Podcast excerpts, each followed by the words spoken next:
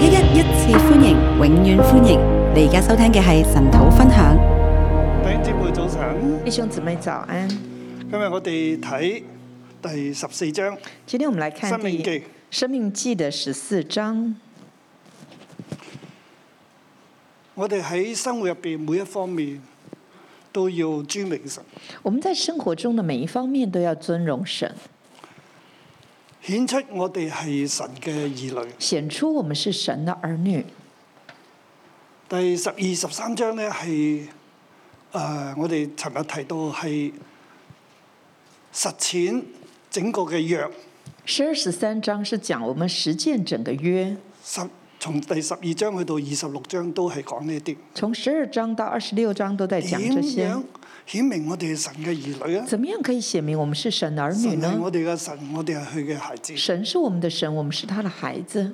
從第十二章就開始講，我哋要啊敬拜佢。十二章就开始讲我们要敬拜他，特別第十二章咧，就係、我尋日講到分為四段嘅，特别十二章我昨天就讲到分四段，就係、第一、第四段咧都係啊唔好效法迦南人，第一段、第四段都是讲不要效法迦唔南人嗯好，特別係佢哋拜偶像嗰特别啲。是他们拜偶像的问所题，以唔好讓佢哋嗰啲偶像嘅風俗啊，甚至偶像係存留喺度。不要让那些偶像或者是偶像的风俗传留下来。啊，跟住中間嗰兩段咧，就係講到去，就係、要去到神所指定嘅地方，去立佢嘅名嘅地方去敬拜佢。中间两段就是讲到说要在神所指定立他名的地方去敬拜他，嗰度係即係一開始就係講要點樣去敬拜。一开始就讲怎么样敬拜。喺咁而今日嚟到第十四章咧，今天来到第十四章，即係我哋成為神嘅兒女咧，我哋唔係單單話啊每年啊去朝見神，我们来成为神儿女，不是单单只是说每年怎么样去朝见破除神，所有偶像，破除所有的偶像，單單去朝見神，单单朝见神，咁就夠噶咯喎。这样就够了吗唔？係嘅，不是的。啊嗯，今日呢一章咧係講到生活嘅每一方面，今天这章是讲到生活的每一方面，我哋都係侍奉神嘅，我们都要侍奉神，係喺生活嘅每一方面都嚟尊榮神榮耀在佢。生活的每一方面都来尊荣神、荣耀唔他單，止喺敬拜嗰方面不，只是在敬拜方所以我哋面。作基督徒，我哋唔現代唔現在唔單止每一日，誒、呃、呃每個禮拜主日，我哋要嚟到教會當中去敬拜佢。所以，我们作为基督徒，不只是主日、礼拜天要来敬拜他。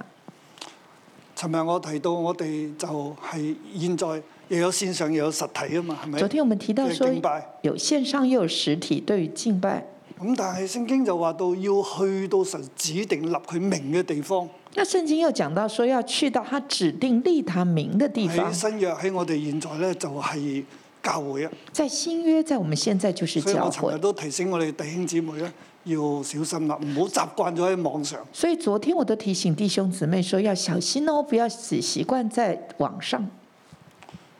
網上我自己方便啦，啊线上是为自己方便，但係缺少咗好多嘢，除咗啊、信服神啦，缺少了很多东西，除了顺顺服神即，係我哋信服神，我哋要翻翻去神指定立佢名嘅地方啦。我们顺服神，我们就要去到神指定所他立名的地方。哦啊如果只係現在有一啲嘅即係做線上網上嘅基督徒咧，佢係冇實體噶啦，现在有一些网上基督徒他就没有实体了，冇聚會啦。没有聚会了，啊、就算佢着衫着干好靚嘅衫，坐定喺個電視喺個 mon 前面咁樣，就都係算得佢一個人他啫。穿得很整齐，坐在荧幕前呢，也还只是他一个人。何況都唔會咁嘅，係咪？可何况根本喺不会屋这企梗样，係食下嘢啊，飲下嘢啊，在家里就吃点东西，上喝点东西， 厕所去个厕所。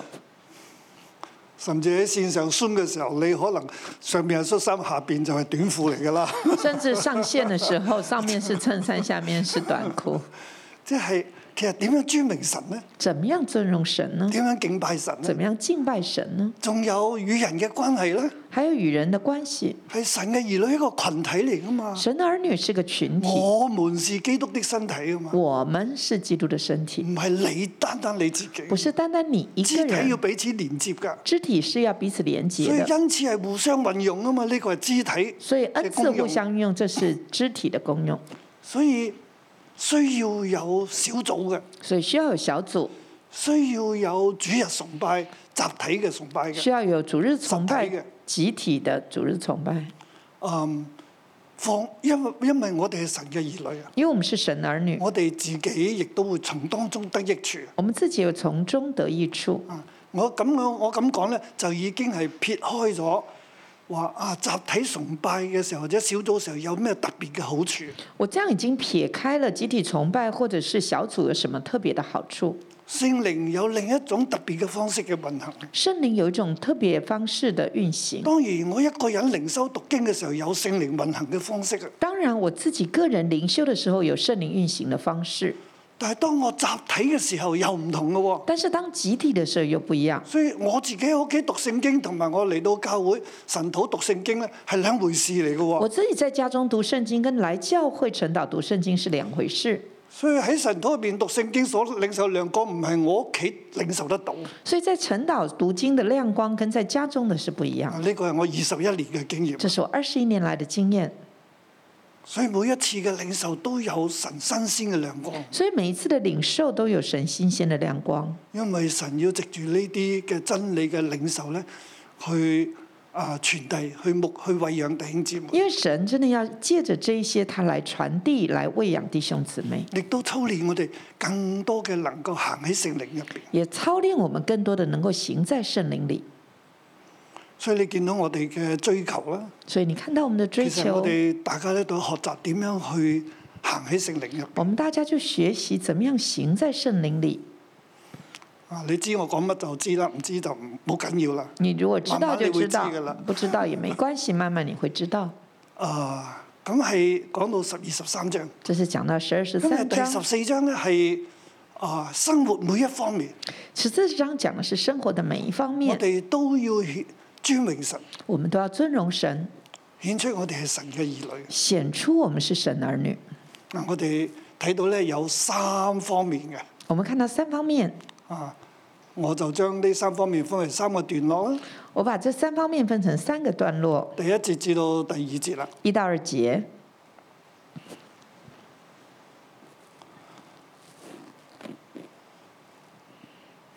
第一到第二節係講誒、呃我哋讀落去嘅時候咧，我以前都會讀錯嘅。一到二節我以前會讀錯，你們是用耶和，你們是耶和華，你們神的兒女，不可為死人用刀劃身，也不可將額上剃光。你們是耶和華神，你們神的兒女，不可為死人用刀劃身，也不可將額上剃光。呢句話係咩意思啊？这句話什麼意思呢？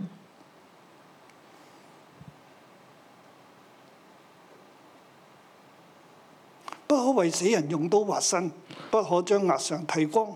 不可為死人用刀劃身，也不可將額上剃光。你讀到呢節聖經，呢一節聖經咧係嗱有一個人死咗啦，你讀到這些聖經，你就覺得有個人死了，你係佢嘅親人啦你，是他的親人，而佢死咗啦，他死了，佢死咗啊，就有一種嘅風俗喎，他死了有一個風俗，就要用刀喺佢身上劃，就用刀在他身上劃，呃，就是呃割或他，者將佢嘅頭髮剃光佢。或者把他的頭髮剃光。你讀到意思係咁嘅，你舉舉手。你讀到是這個意思的，請舉手。哦，有部分啦，也有一些人，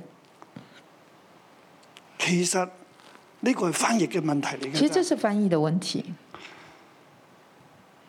你有人親人死咗啦，有親人死了，你唔好為呢一個死咗嘅人。你不要為這個死了的人，用刀或者用石仔不要用刀或者用石頭界你自己嘅身體，劃你自己的身子，或者將你自己嘅頭髮剃光，或者把自己的頭髮剃光，係自己啊，唔係為死人。是劃自己，不是劃那個死人。所以我哋嗰個翻譯咧就係即係要加上自己啦，所以翻譯應該要加上“自己”兩個字，不過為死人在自己身上，就不可以為死人在自己的身就上，係你咁樣咧係即係表示悲哀啦，就用這種方式來表示悲哀，誒、或者表示一啲嘅啊祖宗嘅崇拜。或者是表达对祖宗的一种崇拜，呢句呢節聖經咁樣，即係有佢嘅背景，这是有它的背景的。就係、當時迦南人佢哋會咁樣做。当时迦南人他们会这样做，當佢哋咁樣做嘅時候咧，佢哋係顯出對呢一個死人嗰個嘅孝心啊！当他们这样做，就显出对这个死人的孝心。當佢哋咁樣做咧，咁樣去顯明佢嘅孝嘅時候，呢、個死咗嘅人咧會保護佢。啊就是当他们显明这样的孝心的时候，那个死去的人就会保护他有们。類似我哋中國人嘅祖宗崇拜，有一点点像我们中国人的祖宗崇拜我，哋嘅誒先祖咧係會誒、呃、會保護佢嘅子孫。就是觉得先祖会保护他的子孙。咁你咁樣誒、呃、為佢犧牲去死，你就咁痛苦啦。你这样为他牺牲，他死你这么痛苦，佢喺天上之靈咧都會保護你啦，他在天之灵都会保係护你，有咁樣嘅意思有啊。这样的意思在当中。 好。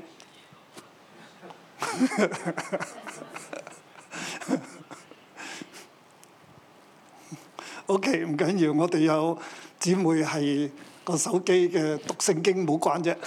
我们有个姊妹读圣 经，手听机圣经自己读经了。嗱，咁我哋再睇耐啦。我们再往下看，即係，所以呢一節就係叫人哋唔好咁樣做啊，这一集就是叫人家不要这样做。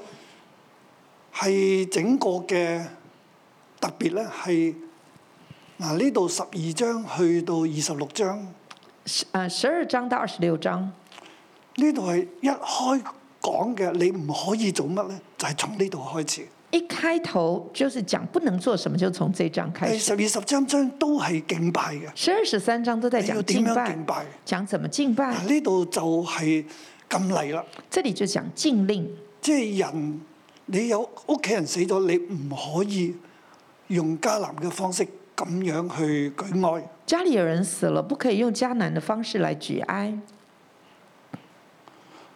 點解呢？为什么？因為你歸耶和華你神為聖潔的民，耶和華從地上的萬民中揀選你，特作自己的子民。因为你归耶和华你神为圣洁的名，耶和华从地上的万民中拣选你，特作自己的子民。而第十四章嘅第一節一開頭咧就話：你們是耶和華你們神的兒女。第一节一开头就说：“你们是耶和华你们神的儿女。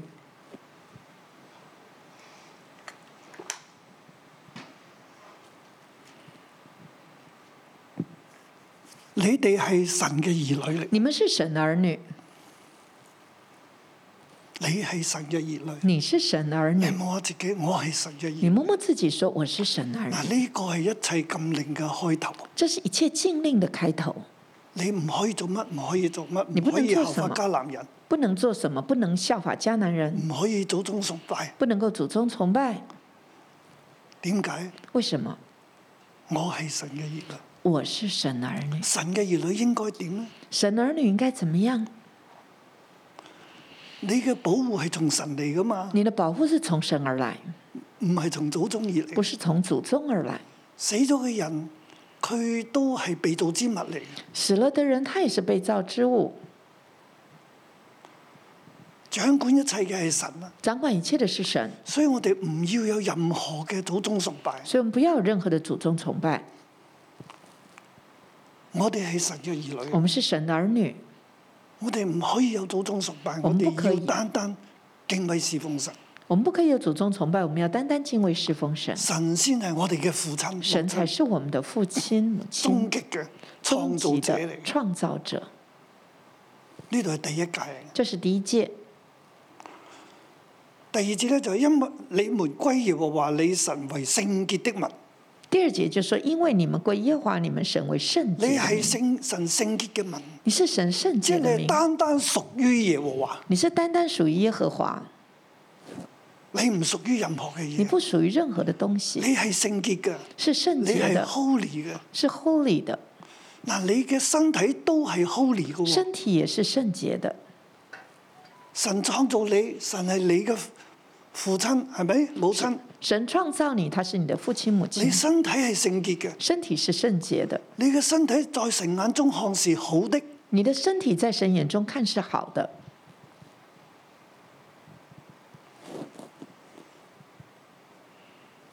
身體係屬於神，身体是属于神的，我哋唔可以傷害呢個身體，我们不可以伤害身体，唔好因為死咗父母或者至親至愛嘅人，不要因为死了父母或至亲至爱的人你就傷害自己，就自残，唔可以自殘。不可以自残。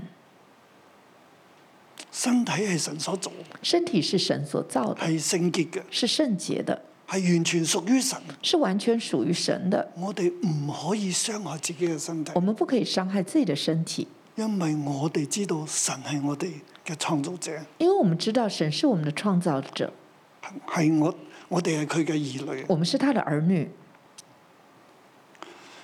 我哋又係神喺萬民之中咧揀選。我们是神在万民之中拣选的。點解我哋要咁做呢？为什么我们这點样解我哋要做？尊榮神呢？为什么我要尊荣神？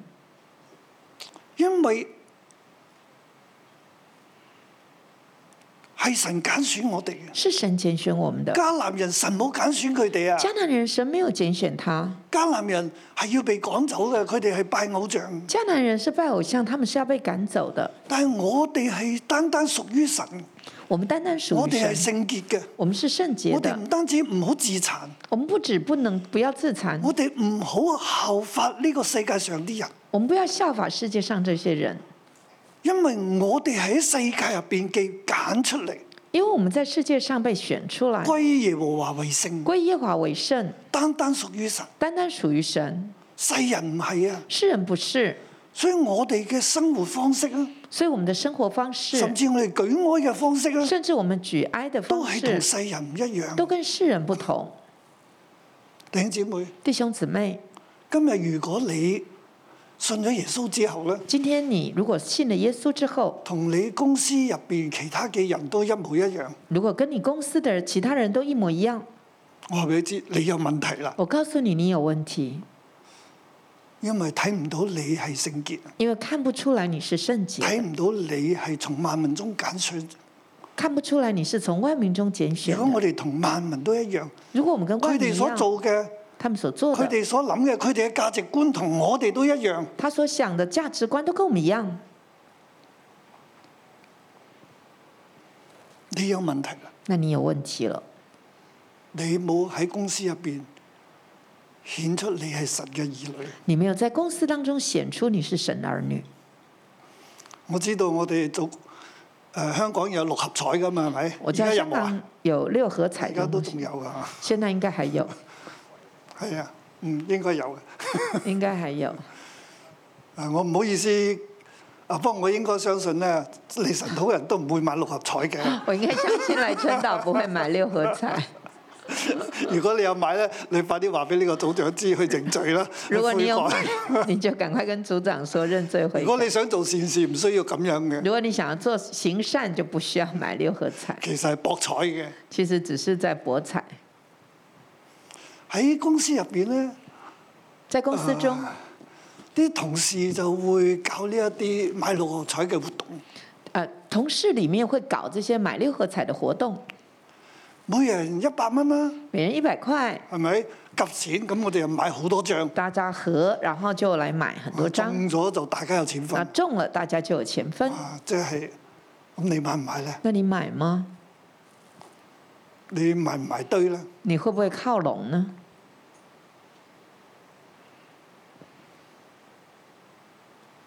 就唔好講到打麻雀啦，係咪？就不要说是打麻将了，係啊，我哋初信嘅時候都會面對呢啲試探。初信的时候我们也会面对这些试探。你打開同呢班人打開麻雀埋埋堆，哇，好好玩啊！除咗賭，仲有建立關係啊嘛。如果你跟一群人都一直都在打麻将，你除了呃赌博赢钱，还有就是有有关系嘛，好玩。我哋仲話啊，呢一種嘅方式咧，對係中國嘅偉大發明。我们都说这方式是中国的伟大发明，我哋可以喺最少嘅空間做 最長嘅搏殺。我们可以在最小的空间做最长的搏杀。我以前都好中意打，以前我很喜欢打麻将，咁公司啲人叫打牌啦，點咧？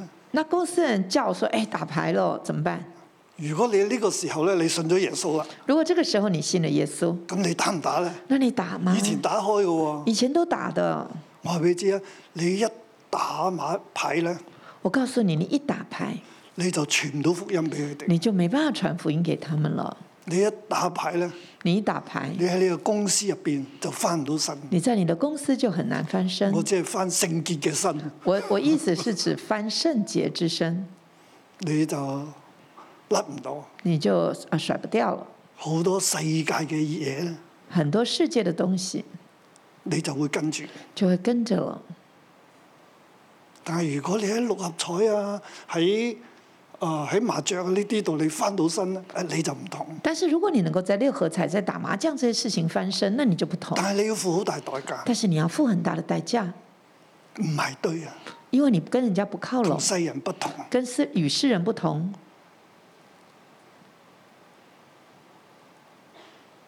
好多人唔想付呢個代價，很多人就不想付这个代价，所以咧，等我打牌啦、玩啦、買六合彩啦，買到臨死之前啦，咁我信耶穌啦。所以等我玩六合彩啦玩高、兴买啦，我我弄到我临死前，然后我就信耶稣。啊，不過你要同呢啲人講咧，你點知你幾時走咧？唔知㗎。但是你要跟这些人说，你不知道你何时走哦，你不知走道嘅時候的。係咪牧師嚟得講得切嚟你嗰度為你洗禮咧？唔知 㗎。那你走的时候，牧师来不来得及赶到这儿帮你洗礼，你不知道同的埋哦、咁樣嘅心態，就算講得切咧，神係咪俾你入天堂咧？唔知嘅，那你这样的心态，到底纵使来得及好了，神是不是给你进天堂不知道的？因為咧 manipulate 整個嘅恩典因为你在操控恩典，就係不信啦。就是不信。求主幫助我哋啦求主幫助我們。啊！我已經講多咗㗎啦。我這樣講多了，好啦，咁我諗即係呢度就係我哋要完全嘅同世界唔一樣。這就是講到我們要完全跟世界不呢個亦同。都係整個界面嘅，即係禁即係禁戒嘅開始啊！這也是所有的禁令嗰個的開基始，礎嚟嘅，禁令的基嗰礎。個基礎就係你們是耶和華你們神的兒女。這個基礎就是你們是你耶和華你們神的兒你係女，聖潔嘅民，你們是聖潔的民，係神喺萬民中揀選出嚟，得咗自己嘅子民。是神在萬民當中揀選出來特作所以自己我的哋子生民活。嘅每一方面，所以，我們生活我的哋每都方同面，世界係唔一我樣。們跟世界是不我同哋的。係咁樣嚟尊榮神，我們就是這樣同尊埋我榮哋咁神。樣做嘅時候咧，我們這係樣顯做明我哋係敬畏神、是顯明我們敬畏信神、服神，順服神，同埋我哋會蒙福。還有我們會蒙福。蒙福嘅方式唔係跟從世界，蒙福的方式就不是跟從世或者界，用世界嗰啲嘅方式或者是用世界的方式，咁樣嚟誒趨吉避凶，唔這樣的趨吉避凶，係嘅。不是的。我哋有神跟神就得。我們有神跟神就行了。好，我哋睇第二大段啦，我們看第二大段第三節至到第二十一節，三到二十一節，呢度係講到邊啲嘢可以食，邊啲嘢唔可以食。這講到哪些東西可吃，哪些東西不可吃，咁我哋就唔會仔細咁樣讀逐節咁樣解啦我。們就不會逐節的解。點解有啲以色列人有啲嘢可以食，有啲嘢唔可以食咧？神咁樣吩咐佢哋。以色列人為什麼有些東西可吃，有些不可吃？神這樣吩咐他們。啊，有一啲今日我哋嘅理解咧，啊，其實去到新約嘅時候咧，就已經都唔係咁噶啦。其實到新約也不是這樣了，喺保羅嘅教導入邊，在保羅教導裡，凡物都可以吃嘅。凡物都可吃，係啊，只係要用信按個照各人信心嘅大小嚟吃。只是要照個人的信心大小來吃如。果你覺得食嗰樣嘢咧，你誒唔、夠信心，你覺得會污穢，如果你覺得吃這個東西你沒有信心，你覺得會污穢，咁你就唔好食啦。那就不要吃。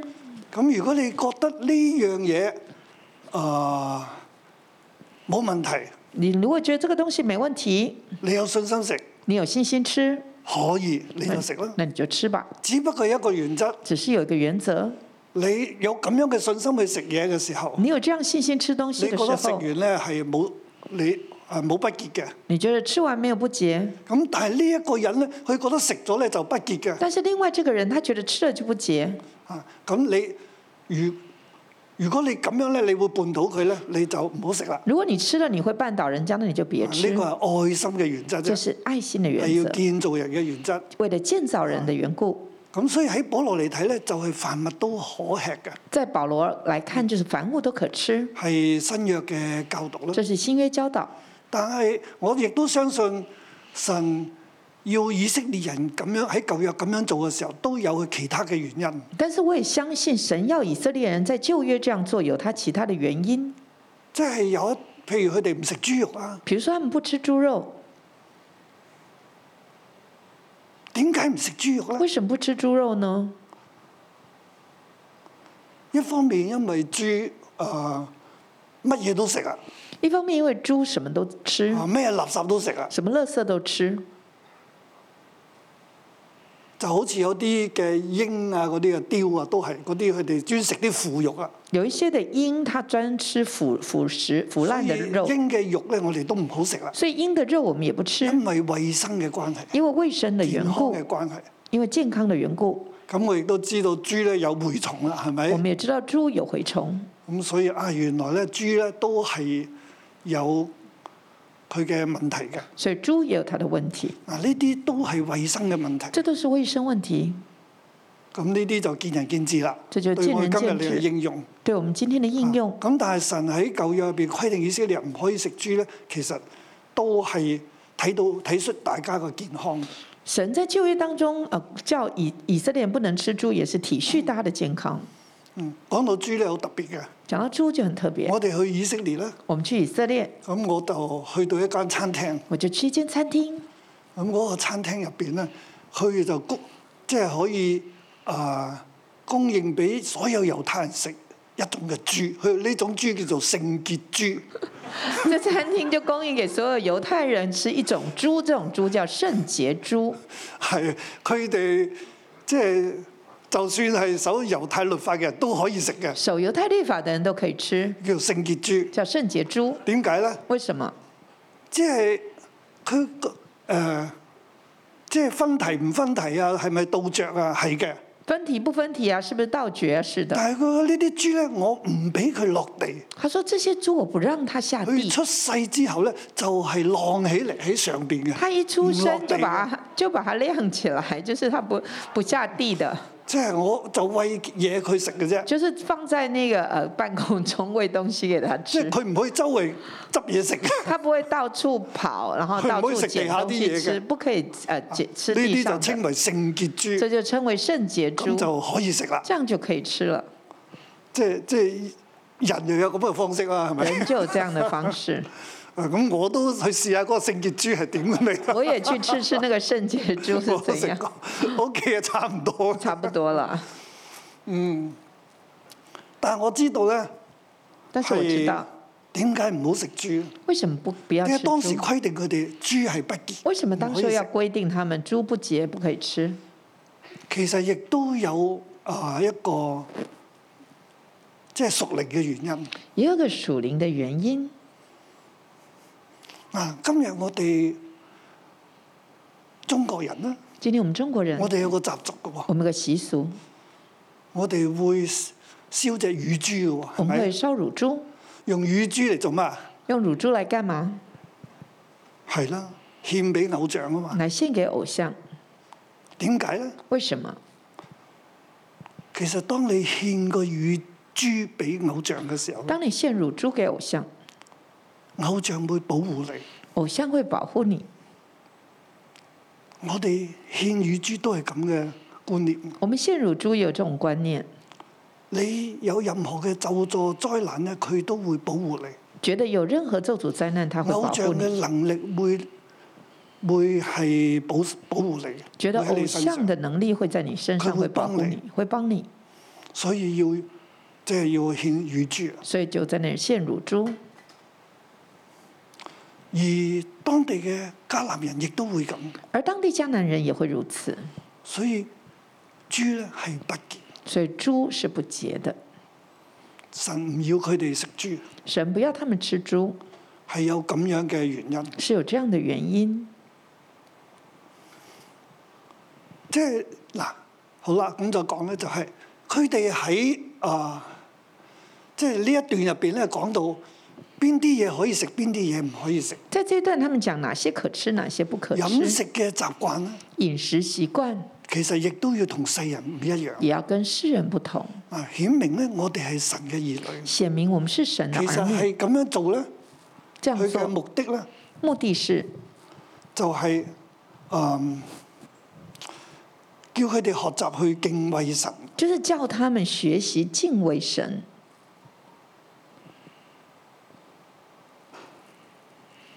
仲有咧，第二十一節咧，第二十一凡节致，死的，你們都不可吃；凡自死的，你们都不可吃，可以給你城裏寄居的吃，或可以賣與外人吃，因為你是歸耶和華，你實為聖潔的民。可以给你城里寄居的吃，或卖给外人吃，因为你是归耶和华你神为圣洁的名。你係聖潔嘅民，你係單單屬於神。你是圣洁的名，你哎单单属于21节神。这是二十一节。係神唔要你吃呢一啲致死嘅，神不要你吃那些自死的，但係你可以處理咗佢。但是你可以把它处理或了，者賣咗佢或者卖了。仲有咧，不可用山羊羔母的奶煮山羊羔。不可以用山羊羔母的奶煮山羊羔。嗱，睇留意到咧，一節聖經咧講兩樣嘢喎。你你看见吗？一节圣经讲两件事，點解致死嘅唔可以食咧？为什么自死的不能點吃？解唔好用山羊母嘅奶煮山羊羔咧？为什么不可以用山羊母的奶去煮山羊羔呢？點解咧？为什么呢？因為我哋係神嘅兒女啊，因为我们是神的儿女，因為我哋係屬於神嘅，因为我们是属于神，我哋係有生命嘅，我们是有生命的，我哋有神嘅生命。我们有神的生命。神唔要我哋將啊睇輕生命，神不要我们轻看生命，或者生命咧同死咧係撈埋。或者是把生跟死混在一起。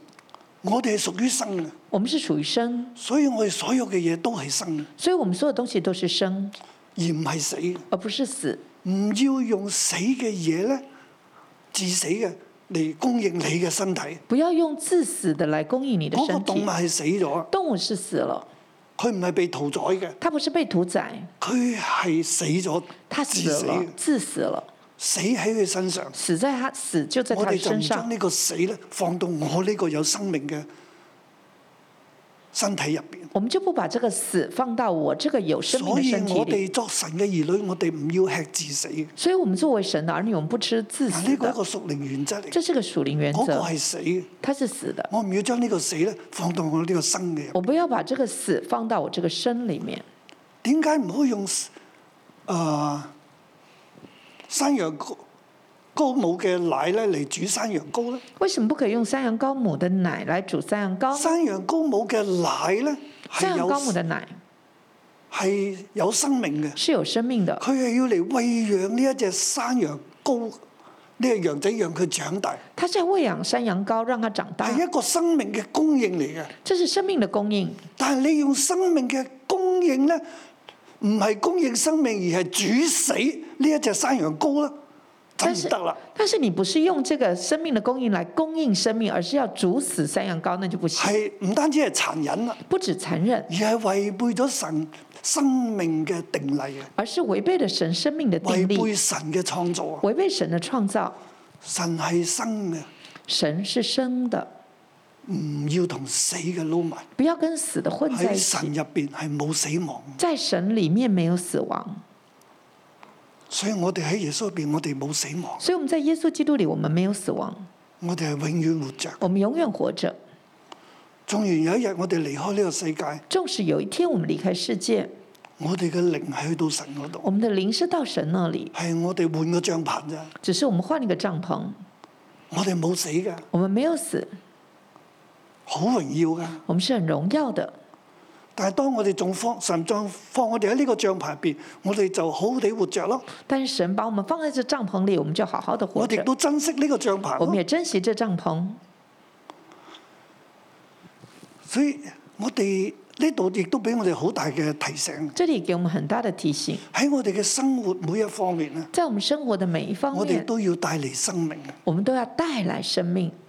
所以我哋嘅口咧所以我们的口係要講有生命有造就嘅話，是要讲有生命造就的话语，我哋嘅口係要嚟供應生命嘅喎，我们的口要来供应生命，我哋嘅口唔要用嚟煮死人嘅喎。我们的口不要来煮死人。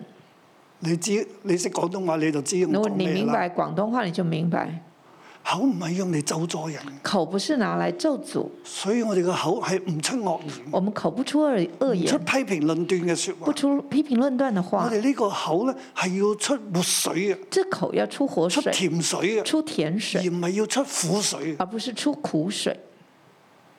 生同死咧，光同暗係唔要混埋一齊。生跟死、光跟暗是不能混在一起有的，光就冇暗噶啦，有光就沒有暗有，生就冇死嘅。有生就沒有死。喺飲食嗰方面，在飲食方面，呢一啲都要表明我哋係神嘅兒女。這些都要表明我們是神的兒女，我們是屬神的。阿 m 阿門。啊，最後一段啦，最後一廿二段，節去到廿九節，二十二節到二十九節，就係、嗯喺生活每一方面啦，生活的每一我方哋去面，尊榮神啦，我們尊榮神，都係考慮到神嘅，考慮到神嘅話，考慮到我哋係神嘅兒女嘅身份。都是考慮神的話，考慮我們是神兒女的所以身無份。論係舉哀嘅事情、飲食嘅事情，所以無論在舉哀、在飲食的事情上，仲有我哋中國人、我哋香港人好注重一件事情，還有我們香港人很注重一件事，就係、我哋嘅 saving 啦。就是我們的儲蓄。係啊，哇！你睇到嗰個香港匯豐銀行嗰個嘅打保仔嗰個嘅眼神啦，你係咪？看看到那那個個香港廣告啊匯豐銀行那個廣告，那個呃那個這個叫什麼本子存折簿啊，存折，我哋好中意存錢嘅。我們很喜歡存錢。啊，我哋同西方嘅思想好唔一樣。我們跟西方呃西方思想很不同，西方咧就好中意花錢嘅，西方就很喜歡覺花得咁錢，先係享受，覺得這樣才享受，咁先至係好。這樣才好。啊，我哋就唔中意借錢嘅。我們就不喜歡西方借人真係錢，好中意借錢嘅，西方人就很佢哋喜覺得歡越借借越錢，多咧，越有 credit，他覺得越借越多，越越同有埋信覺得用，我用緊別人嘅錢啊幾開心咧。覺得自己在用別人的錢多開但係心我，哋又唔捨得用錢，我們就捨不得用錢。喺錢呢方面咧，我哋都係要尊明神。在錢這方面，我們都要尊榮神。所以呢度係講到十一奉獻啦，所以這裡講到十一奉獻。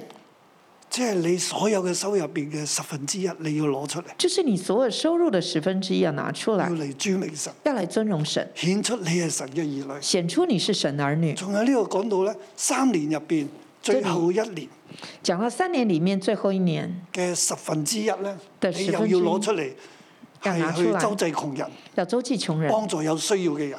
幫助有需要的人，咁即係每一年嘅三十誒三十分之一啦，就是每一年的三十分之一，就係要攞出嚟咧，係幫助有需要嘅人。就是拿出來幫助有需要的人。喺你一切嘅收入入邊咧，在你一切收入裡，你都要咁樣信服神，你都要這樣順服神，去分配你所得嘅。去分配你所得的，嗱喺你嘅儲蓄入邊，在儲蓄喺中你，收到每一分嘅銀，在你收到的每一分錢你上都要面，咁樣做。你都要這樣做。咁呢度又又講到咧，去敬拜神啦。這裡有講到去敬拜神，咁你十分之一十投分生嘅。投生的。咁你話又住得耶路撒冷好遠啦，如果住離耶路撒冷很 咁遠應，該唔通我將呢隻頭生嘅牛一路拖拖拖到耶路撒冷咩？ 那我係就咪要把這頭生的牛就一直拉拉拉拉到耶路撒冷。佢就可以將呢隻頭生嘅牛咧，誒、換咗銀他說：“你可以把這頭生的牛牛把它換成銀子，紙，然之後呢啲銀紙去耶路撒冷嗰個地方咧，那銀子就到耶路撒冷那裡，你再去買，你再去寄生買買寄啊生，咁咧就係你頭先頭生這嘅就是你現頭生初的熟㗎啦，出熟即係的。運輸唔方便咧，啊你可以咁樣做，運輸不便，你可以這樣做。係，但係即係話要咁樣去經營嘅，”他說：“這要這樣子經營，去去朝見神嘅，這樣去朝見去神，敬拜神。去敬拜就嗯神係，話你所有嘅收入咧，就是你所有的收入都係神所賜福俾你。都是神所賜福咁給你。你就要點樣去運用咧？那你要怎麼運用呢？有邊啲嘢你自己可以食，自哪己可以些用嘅你，自己可以用可以吃，甚至喺邊度食你都都有規定嘅。甚至在哪儿吃都有规定有。邊啲係屬於神嘅，有哪些是属于有神啊邊的？啲係神要你係周濟窮人嘅，有哪些是神要你周济穷人？都係要分配好。都要分配好，咁樣你就係神嘅兒女。这样你就是神的儿女。喺每一方面，我哋都去聽神同埋尊明佢，在每一方面，我们都听神尊荣我啊他，哋就會蒙福啦。我们就会蒙福。嗱，就係最後嗰一節啦。就最后一节，耶和華你的神必在你手裏所辦的一切事上賜福與你。这样耶和华你的神必在你手里所办的一切事上赐福于你。當你聽神嘅話，用神嘅方式，当你听神的话，用神的方你式，能夠有一個慷慨嘅心，你能够有个慷有慨一個的尊心，明神嘅尊心，荣神的心，獻向神獻上禮物，向神献礼物，以神為你嘅神，以神为你的喺神哎神，所立佢名指定嘅地方。在神立名立他名所指定的地啊而唔係用其他嘅方方式，而不是用其他的方式神話。啊我要祝福你，神说：“我要祝福你。阿 Man，” 阿门。求主幫助我哋。求主帮助我们。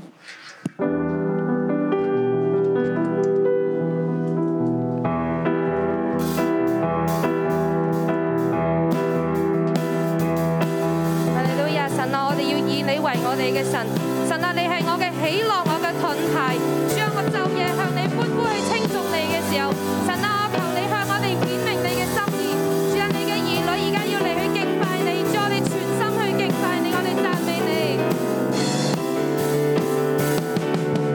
你是我的喜樂，你是我的盾牌。你是用以色列的赞美为宝座，你是我的盼望，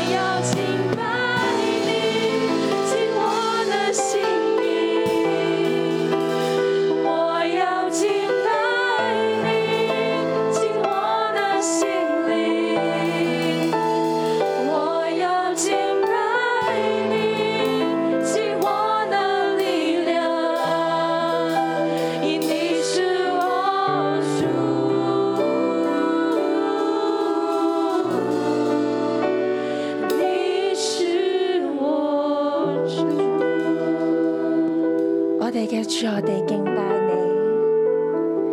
主啊，你係我哋嘅主，你係愛我哋嘅主，我哋咧感謝你，我哋咧要去到敬拜你。主啊，你讓我哋咧喺萬民裏邊，我哋係被揀選。主啊，我哋係有一位愛我哋嘅神。主啊，我哋咧要去到感謝讚美你，弟兄姊妹好唔好？我哋咧就一齊咧，我哋去到感謝讚美我哋嘅神。主啊，因為你佢讓我哋喺萬民裏邊，我哋係被揀選嘅，我哋咧係屬於神嘅，我哋咧係單單屬於神嘅。主啊，我哋咧感謝讚美你，我哋一同開聲去到感謝讚美我哋嘅神。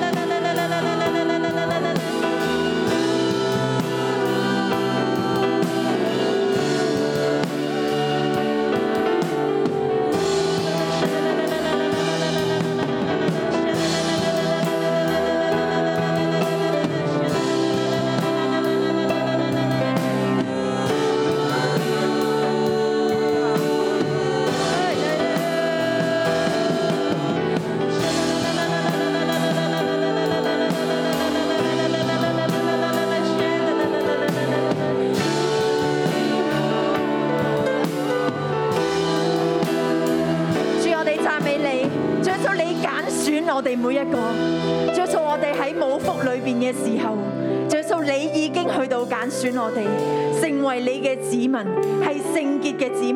主，我哋去到多謝你，主耶穌並且你稱我哋係你嘅兒女啊，主耶穌係何等嘅尊貴，係何等嘅蒙福。主，我哋去到多謝讚美你。今日神藉着《生命記》十四章同我哋講：不可，不可，不可為死人用刀劃身，也不可將額上剃光。凡可憎的物都不可吃。倒嚼或是分蹄之中不可吃。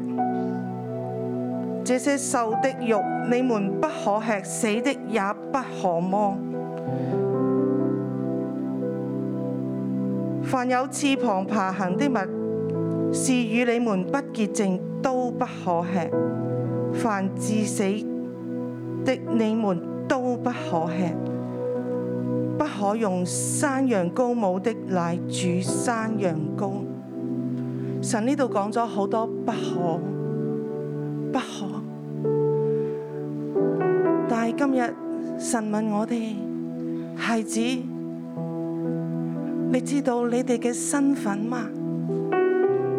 你係我聖潔嘅揀選嘅兒女，但係你哋喺好多事情上，有冇知道呢個身份，而與呢啲世界嘅嘢畫上一條界線？神問你哋有冇不可？你知道係不可嘅，但係你卻依然去做。好似今日牧師講，唔好打麻雀，唔好買六合彩，唔好與呢個世界連結。喺職場，喺你嘅侍奉。分別為聖，做出神兒女嘅榜樣。我哋一齊嚟到思想，你可以坐下，敬拜隊可以一路唱歌。我哋思想，我哋有啲乜嘢係不可，但係我哋卻做咗不可。用山羊羔母的奶煮山羊羔。特別你係小組長，你個口係造就安慰勸勉，定係嚟到攻擊你嘅組員呢？你係到餵養你啲組員，定係嚟到因為佢激親你，你就攻擊佢、傷害佢呢？你嘅父母。你嘅朋友，我哋嘅口係愛嚟攻擊人，定係愛嚟造就人呢？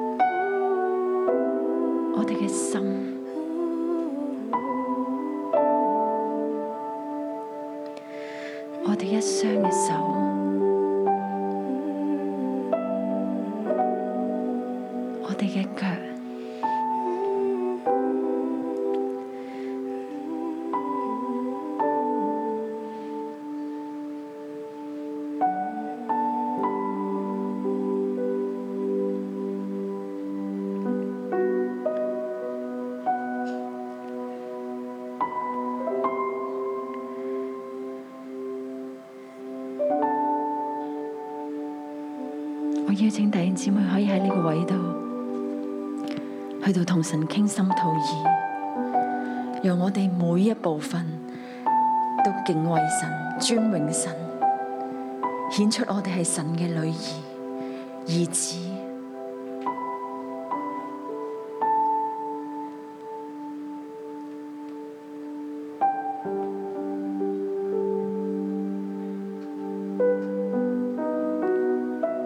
甚至我領受我哋當中仲有人食煙嘅，你戒唔甩呢個煙癮，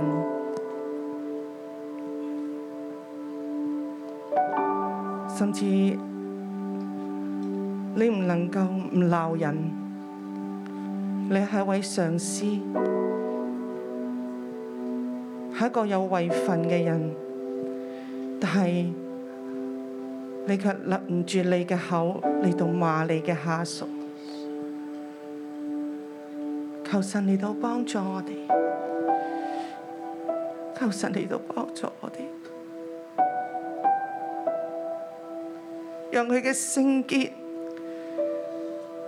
讓呢個身份進入我哋嘅裏邊，讓我哋悔改歸向佢。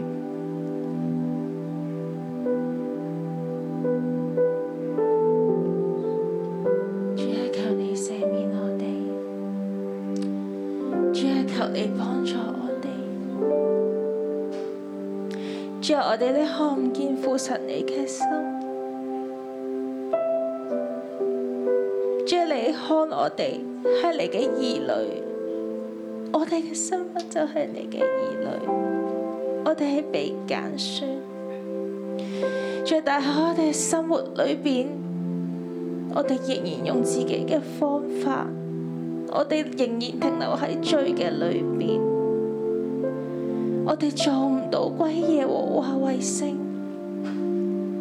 仲係因為我哋我哋嘅心封鎖，我哋看唔見神你嘅愛，仲係因為我哋嘅眼睛黑了。我哋睇唔見神你嘅心意，你對我哋嗰種嘅揀選，主啊，求你幫助我哋，讓我哋可以進到去神你願意俾我哋嘅心意，你想俾我哋嘅祝福裏邊，主啊，你幫助我哋，讓我哋單單屬於神，主啊，我哋要單單屬於你。主啊，我哋要單單屬於你，冇其他嘅嘢可以介入喺我哋同神中間，冇嘢可以介入喺我哋同你嘅關係裏邊。主啊，因為你係咁樣單單嘅愛我哋，你係咁樣單單嘅愛我哋，主啊，我哋都要去愛你。主啊，我主啊，我求你嚟到幫助我哋每一個。主啊，口裏邊係出甜水嘅，係出甜水嘅，唔係出苦水、埋怨、攻擊、辱罵人嘅説話。主啊，求你嚟到幫助我哋，我哋嘅口係我嚟造就好多人嘅生命，讓我哋可以起嚟嘅。主啊，幫助我哋。主啊，活出你聖潔嘅兒女嘅身份，主啊，我哋多謝你。曾順你獻上當作活祭，一生做你聖潔的器皿，主將一個可無可求你嘅心放喺我哋裏邊。獻上為你而活，為你呼吸。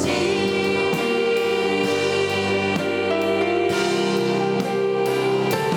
我將身體獻上，當作活祭，一生做你聖潔的器皿，一生傳揚基督的生命。弟兄姊妹，我哋一齊嘅去到祈禱。主主你打開我哋每一個人屬靈嘅眼睛，打開我哋嘅靈，將神嘅話刻畫咗喺每個弟兄姊妹嘅裏邊。你們，你們是耶和華，你們神嘅兒女。今日經文嘅第一節已經去到宣讀，你們是耶和華，你們神的兒女。因为你归耶和华你神为圣洁的民，因为你，因为你，因为你一生所行嘅事归耶和华你神为圣洁嘅民，系为圣洁嘅民。我哋每一个人都系圣洁嘅民，你系圣洁嘅民，在你所行嘅一切事上高，你所思、你所睇、你所讲嘅都系圣洁嘅民。圣灵，你打开我哋属灵嘅眼睛，领受领受呢一对嘅圣经，进入喺我哋嘅生命里边，进入进入归耶和华你神为圣洁嘅民，归耶和华神为圣洁嘅民。主要将呢个真理进入进入弟兄姊妹嘅灵里边。主要你宣称我哋系圣洁嘅民，喺我哋不洁嘅时候，喺我哋不配嘅时候，主耶稣你就宣称我哋系圣洁嘅民。主要我哋就咁领受，阿 man，更深嘅领受，用信心嘅领受，阿 man。求你使我圣洁，哦，你悦纳。我们是神的儿女，系啊，主啊，我哋系神嘅儿我女，们是神我哋系神嘅儿女。求你使我生命圣洁，能蒙你悦纳，能蒙你悦我奉耶穌基督嘅名，求聖靈親自嘅嚟到恩膏你哋。神親自喺你哋嘅額上畫上歸耶和華為聖，歸耶和華為聖，歸耶和華為聖。你嘅指頭就喺我哋每一個嘅額上，合住歸耶和華為聖。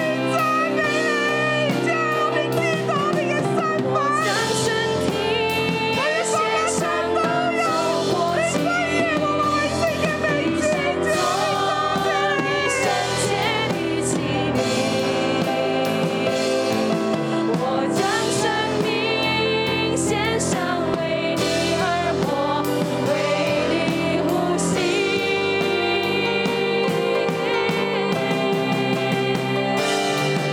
我将身体献上，当作活祭，一生做你圣洁的祭民，一生传扬基督的生命。第十四章第一節，十四章的第一节 children you 孩子 the 里 Lord 神 your 的 God 神的兒女儿女，你們你们耶和華耶和华你的神，你的神。我奉耶穌基督嘅名，我奉耶稣基督的名，將神俾你嘅身份把本神質放喺你入邊，给你的身份本质放呢個在係你你里嘅面，價值，这是你的价值，係你嘅本質，是你的本质，永不改變，唔永不改变，係世界嘅嘢，不是世界的，唔係世界嘅認同，不是世界的认唔同，係世界嘅身份，不是世界的身份，係屬天嘅身份，是属天的身份，係你靈裏生命嘅本質。是你邻里生命的本质。呢四個字，这四个字，兒女、儿女，你們你们耶和華耶和华你的神。你的神。我哋中文翻譯就係你們是耶和華的兒神，神的兒女。我们中文翻译就是：你们是耶和华你们神的儿女，耶和華你們的神，耶和华你们的神。第一個字係兒女，啊第一个字是儿女，你你係兒女嚟嘅，是儿女，係耶和華嘅，是耶和华的係，你嘅神嘅，是你的神，唔係世界嘅。不是世界的。我哋唔好成為世界嘅兒女，啊我们不要成为世界的儿女唔，好效法世界，不要效法世界，唔好被世界塑造你，啊不要被世界塑造，亦都唔好諗住從世界用咩嘢世界嘅方式得到祝福，也不要想从世界任何方式得着祝得福，着安全感，得得着安全感，着認同。得着认同。聖靈，你將兒女嘅 identity value 放喺我哋每個人入邊。圣圣灵，求你把儿女的 identity 跟 value 都放在我们的里面，放喺你們入邊。放在你们里面。耶和華，你嘅神嘅兒女，耶和华你的神的儿女，你係啊你是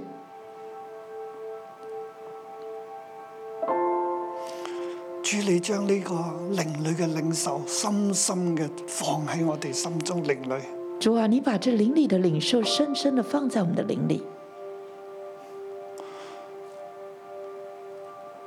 我又奉耶穌基督嘅名，我也奉耶稣基督的名，求聖靈幫助你求哎圣灵帮助喺你，生活嘅每一方面，在生活的每一方面，無論係錢呢一方面、无论是钱、飲食呢一方面、饮一食、切嘅禮節嘅方面，一切的礼节，你都學習敬畏耶和華，你都的神学习敬畏耶和华你的神，好似兒女敬畏父、孝順父親一樣。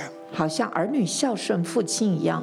你係神嘅兒女。你是神的儿女，學習敬畏佢。呢、学习敬畏他。個功課學不完啊！这功课是学不完的，學習時常凡事都敬畏佢，学习时常凡事都敬畏他，做乜嘢、講乜嘢、食乜嘢、做什么、说什么、吃什么、去邊度、去哪里、諗乜嘢、睇乜嘢，想什么、看什么，都要學習敬畏耶和華你嘅神，都学习敬畏耶和华你的就神，係、創造你嘅天父爸爸。就是创造你的天赋爸爸。主俾你勇氣，俾你信心，主给你勇气、信心，俾你能力。给你能力。我又奉耶穌基督嘅名我也宣告，奉耶稣救名宣告：這樣耶和華你的神必在你手裏所辦的一切事上賜福與你。这样，耶和华你的神必在你手里所办的一切事上赐福于你。無論你去邊度、无论你去哪里、做乜嘢、做什么、諗乜嘢、想什么、講乜嘢，讲什么，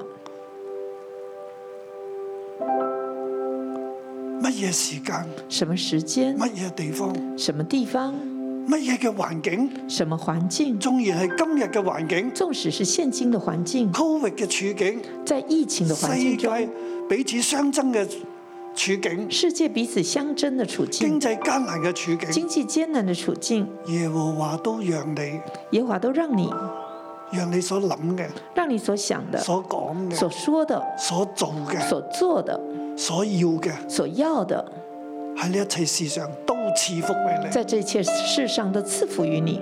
你。願神嘅名喺你身上得着榮耀。愿神的名在你身上得荣耀。你係神嘅兒你女，是神的儿女，奉耶穌嘅名祝福你，奉耶稣基督的名祝福你，孩子祝福你，孩子祝福你。耶和華神與你同在，耶和华神与你同在，你嘅神，他是你的神。阿門。阿门。哈利路亞，哈我利將路榮耀亚歸俾我神们。把荣耀归给神。